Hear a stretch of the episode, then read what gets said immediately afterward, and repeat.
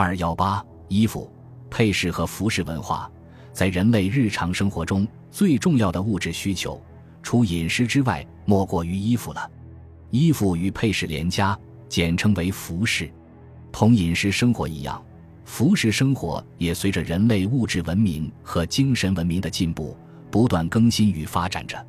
在实用功能之外，服饰生活比饮食生活更能显示出自己深刻与丰富的文化内涵。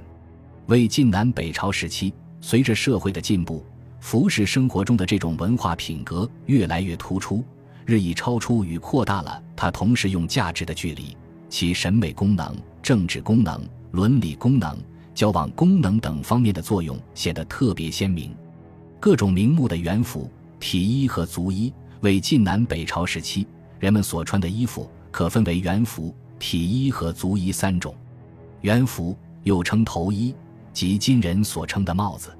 唐人颜师古对元服解释说：“元者，首也；冠者，手之所著，故曰元服。”元服的名目很多，主要有冠、冕、辫、则、金、幞头、胡帽等。冠是先秦时期贵族成年男子常戴的元服。一直通行到魏晋南北朝，冠的主要构成有冠圈以及向后附在冠圈上的冠梁。冠的作用不是把头全部罩上，而只是用于固定发髻。戴冠时，先用帛将髻包住，然后再用髻左右贯穿冠圈和发髻。另外，冠圈的两旁还有丝绳，在下颌处打结，使冠固定。汉代流行的冠饰前高后低，为晋时转平。南北朝改为前低后高，冕是一种特殊形制的冠，属于统治阶层的大礼帽。汉人许慎在《说文解字》中释曰：“冕，大夫以上冠也。”它由刘、则、姬、天和带七个部分构成，便是一种皮子缝制的圆服，上尖下大，形若腹杯；则是一种全盖头的圆服，由掩体。泽屋和泽尔等部分构成，则原为身份低贱者所服，后渐至社会上层。魏晋南北朝社会各阶层都有戴泽的习惯。《太平御览》卷六八七征引大量史料，说明这一现象。遮泽者，既有平民百姓，也有王公贵族、高官显宦，如西晋太傅君资祭酒语，刘宋名将谭道济，以及自念卑贱。无由自答，乃托则挂县门而去的县吏义雄。北齐平秦王高归燕长戴则，是为了用掩体遮盖额上三道反骨。金是一种裹头的布，属于平民的元服。用纱为材料的金被称为销金或曰墨头。其裹头方式既可以从后向前在额上打结，也可以绕髻打结，还可以结成四角。后一种金。因此被称为角金，幞头由金转化而来。北朝周武帝将金裁出四角，分别坠戴，系在头后和发髻处，起名为幞头。胡帽泛指北方或西北少数民族所戴的帽，其形制不一。比较有名的是鲜卑帽，也称突骑帽或曰大头长裙帽。帽的顶部为方形，略带一点圆。两侧及后背很长，如裙垂之间。还有一种女人戴的胡帽，叫密，其样式是衣帽相连，如同今阿拉伯妇女的装束。体衣又称衣裳，汉人刘熙在《市民》中称：“凡服上曰衣，衣衣也；人所衣必寒暑也。下曰长，长丈也，所以自丈必也。”这里的衣只是指上衣，而长虽然是下衣，却不是今天的裤，而是裙。《说文解字》称长与长通用，长下裙也。长长或从衣。魏晋时期，人们承两汉之俗，仍喜穿深衣。深衣是将衣与长分裁，经中间缝合连缀成整体的一种衣服，因其省工省料，穿着不拘场合。故广泛流行。自东汉时，深衣又衬袍，是名袍。丈夫住下制夫者也。袍包也，包内衣也。妇人以将作衣裳，上下连，四起诗源，亦曰袍。袍原来是便服，魏晋以来转成朝服。袍的形制比深衣复杂，单层的袍被称为衣或单衣。清代学者任大春在《深衣事例》中讲，衣不再由衣裳缝合而成，而是上下相通，不别衣裳，更加省工省料，而且合体。另有一种衣曰布，亦曰参舆，言其参舆红玉也。参舆比衣厚实宽大，有的甚至以毛织品为料，如当时的降级参舆。即是红色的毛料长袍，用双层布帛制成的袍叫覆衣或覆袍。冬天用的覆袍，夹层间蓄有填充物，絮麻或旧丝的教韵，需新棉的叫。用毛皮制成的袍被称为裘。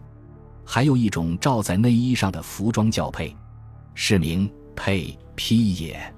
披至肩背不及下也，类似今日的斗篷。深衣、袍都是外衣，当时的内衣有亵衣，如抱负、新衣、当等名目。亵衣又称则或汉衣。是名讲，汉衣近身受汉垢之衣也。显然，这是一种贴身穿的内衣，如是短上衣。急救篇注：短而失腰者曰如。抱负类似今日农村的兜肚。是名抱负。上下有带，抱裹其腹上，无当者也。新衣形制比较特殊，抱腹而失钩肩，钩肩之间失一裆，以掩心也。就是说，一条宽布，四角坠带，抱腹过肩，兜着下裆。这是家内暑天穿的私服，用以遮羞。北齐小书图中的人物穿的就是这种新衣。裆相当于今日的背心。由前后两块布缝成，是名裆。其衣当胸，其衣当背。此衣既可穿在里面做内衣，也可穿在外面。有单、加两种，并有绣花，男女通用。下体之衣，贴肉穿的较宽，尤金之短裤，过膝的较裤或裤。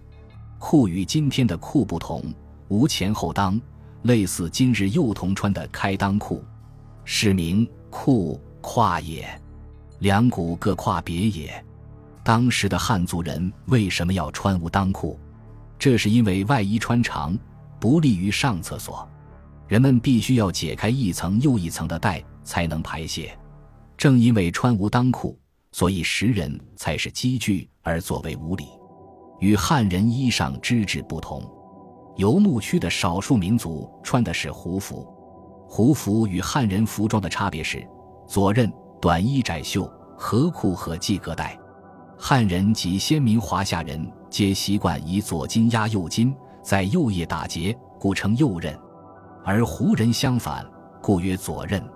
汉人服装特点是衣身和袖口宽松肥大，而胡人则穿紧身短小窄袖之服，是因为它有利于骑马射箭。合裤是死裆裤。同样为适应气候寒冷以及马背生活而设计制作的，革带是系在胡服外的腰带，革带上有许多带钩，用于调节松紧。另外还附有很多小带，下端拴环，用以随身配系刀子、打火石和皮囊等物。这些小带称为碟鞋，足衣包括鞋具和袜具两种。当时的鞋具名目很多，主要有履、具、洗。机、细、低和靴等，履、具和皆一音同义，都是用革、麻、皮、丝等编制或缝制的鞋。用草做的具又称喜，是穷人最图穿着织物，同时也是社会各阶层的丧服。细是具下加木底，而鸡则完全是木质之鞋。急救篇注：鸡者，以木为之，而施两尺，可以见泥。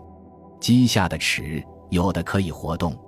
南朝刘宋时，明史谢灵运上山去前齿，下山去后齿，人们把这种鸡称为谢公鸡。低和靴都是皮质的长筒鞋，为胡服的一种。袜具称为袜，用皮或布做成，穿时必须用带系好。还有一种鞋服的足衣，学术界意见不一。有人认为是裹脚布，有人认为是裹腿布。头饰、面饰与配物、配饰是为美化衣服或人体裸露部分，对其所进行的修饰或附加的装饰物。头饰分为发饰和发上饰物两类。汉族成年男子的发饰是束发为髻，髻多在头顶，也有偏向一侧的。儿童发饰紧贴发根扎成一束垂于脑后的名曰总发，扎成两角在头的曰总角。北方、西北方少数民族多编辫，因为像绳索，故被汉人贬称为索鲁。南方少数民族则多披发。汉族妇女发髻样式很多，不胜枚举。魏晋南北朝盛行的发饰有灵蛇髻、反碗髻、百花髻、流苏髻、芙蓉髻、随云髻、翠眉金鹤髻等。当时的女发有向高大发展的趋向。《晋书·五行志·太原》中，公主妇女必缓鬓轻髻以为盛世，用碧髻多，不可横戴，乃先于木屐龙上装之，名曰假髻。或曰假头，至于贫家不能自办，自号无头，就人借头。刘宋时，民间妇人结发者，三分发抽其髻直向上，谓之飞天。妇女发上的饰物有步摇、簪、耳、当、雉等名目。步摇是有垂珠的金玉首饰，是名步摇，上有垂珠，不则摇也。南朝有很多人做过永步摇的诗。根据文物研究，有的学者认为，它的形制一般以金为缝，下有底，前有基，坠五彩玉以垂下，形则动摇。簪是固发间装饰用的鸡，由金、玉等原料制成。而本为玄铁，是由发上坠至耳际的链状装饰物。当与耳不同，穿耳施珠曰当，它是汉族妇女仿效南方少数民族妇女的饰品。至极梳篦，除梳发功能外，平时插在发上也作为饰物。华盛则是一种雍容端庄、做成花形的发饰。面饰大致可分为覆粉、涂脂、贴垫、点唇、画眉等项目。覆粉饰面的风俗，在反映西周社会生活的文献中就已出现。到春秋战国时期，逐渐产生了脂、粉、膏、则等一系列化妆品。魏晋南北朝时期，覆粉饰面并不是女子的专利。曹魏时，男人覆粉为上层社会一大风尚。曹植会有“颜入座，不先于坛。十天暑热，只因忽常从曲水自早。”气覆粉。南朝后期，名门士族子弟无不熏衣剃面，覆粉施朱。当然，妇女的面饰远比男人丰富。且不断花样翻新，桃花面又叫红妆，是为晋南北朝时期最习见的妇女面饰手法。施粉于面以求白皙，施朱于颊若遇桃花。两晋南北朝又流行鹅黄妆，女人在前额发髻之间涂黄粉，或以黄粉在眉心画新月形，故又有压黄和月黄之名。夜妆。是用各种脂粉在两颊或眉心处点插一定形状或花纹的面饰，图形有的似星，有的似月，有的似钱，颜色有的用黄，有的用黛。花钿则是用金银珠翠及其他材料加工成薄片，再剪成花卉、鸟、蝶等形状，贴在额头、眉心或两颊以为装饰。《木兰辞》中当窗理云鬓。对镜贴花黄的花黄即为花钿中的一种，点唇一般都施朱，后来也有以乌膏筑唇的。修眉是面试中的一个重要内容。女人眉长得不好，多剃去，另用代笔画上所需的眉形，是名代代也。灭眉毛去之，以此画代其处也。当时的眉样很多，其中以八字形的愁眉一度最为流行。配物主要有佩玉、佩刀、佩囊、佩犀等名目。佩玉是华夏人的遗风，玉又分为环、珏、杂佩等。环是圆形玉，珏则缺一块，杂佩是由丝绳拴着的一组玉。佩刀、佩剑原为自卫武器，后则演变成一种显示特权地位的礼器。魏晋南北朝时期，功臣勋贵，特别权臣，往往享受剑履上殿的荣耀。这种剑有刀形而无刃，被仪容而已。西晋始代之以木，贵者尤用玉手，贱者亦用棒、金银玳瑁为雕饰。佩囊是悬于腰侧带上的盘囊。《晋书·于福志》讲：“盘，古之也。汉时着盘囊者，侧在腰间，或谓之棒囊，或谓之寿囊。然则以紫囊承寿也。武将多用虎头盘囊，文官则是紫色囊，用装奏章文卷，故有合子之称。”西晋时，和子则缀之服外，加于左肩，是后代衣服上口袋的原始形态。佩膝是一种骨角质的锥形物。此外，佩饰中还有香袋钢卯之物。所谓钢卯，也称双印，是用金、玉、桃木制成的印符，上面有铭文，佩之用以辟邪驱吉。胡人叠榭所挂之物，也是一种佩饰。汉族人后来模仿之，发展成为所谓叠榭七饰，即叠榭上必备的七种佩物：佩刀、手巾、蒜带等。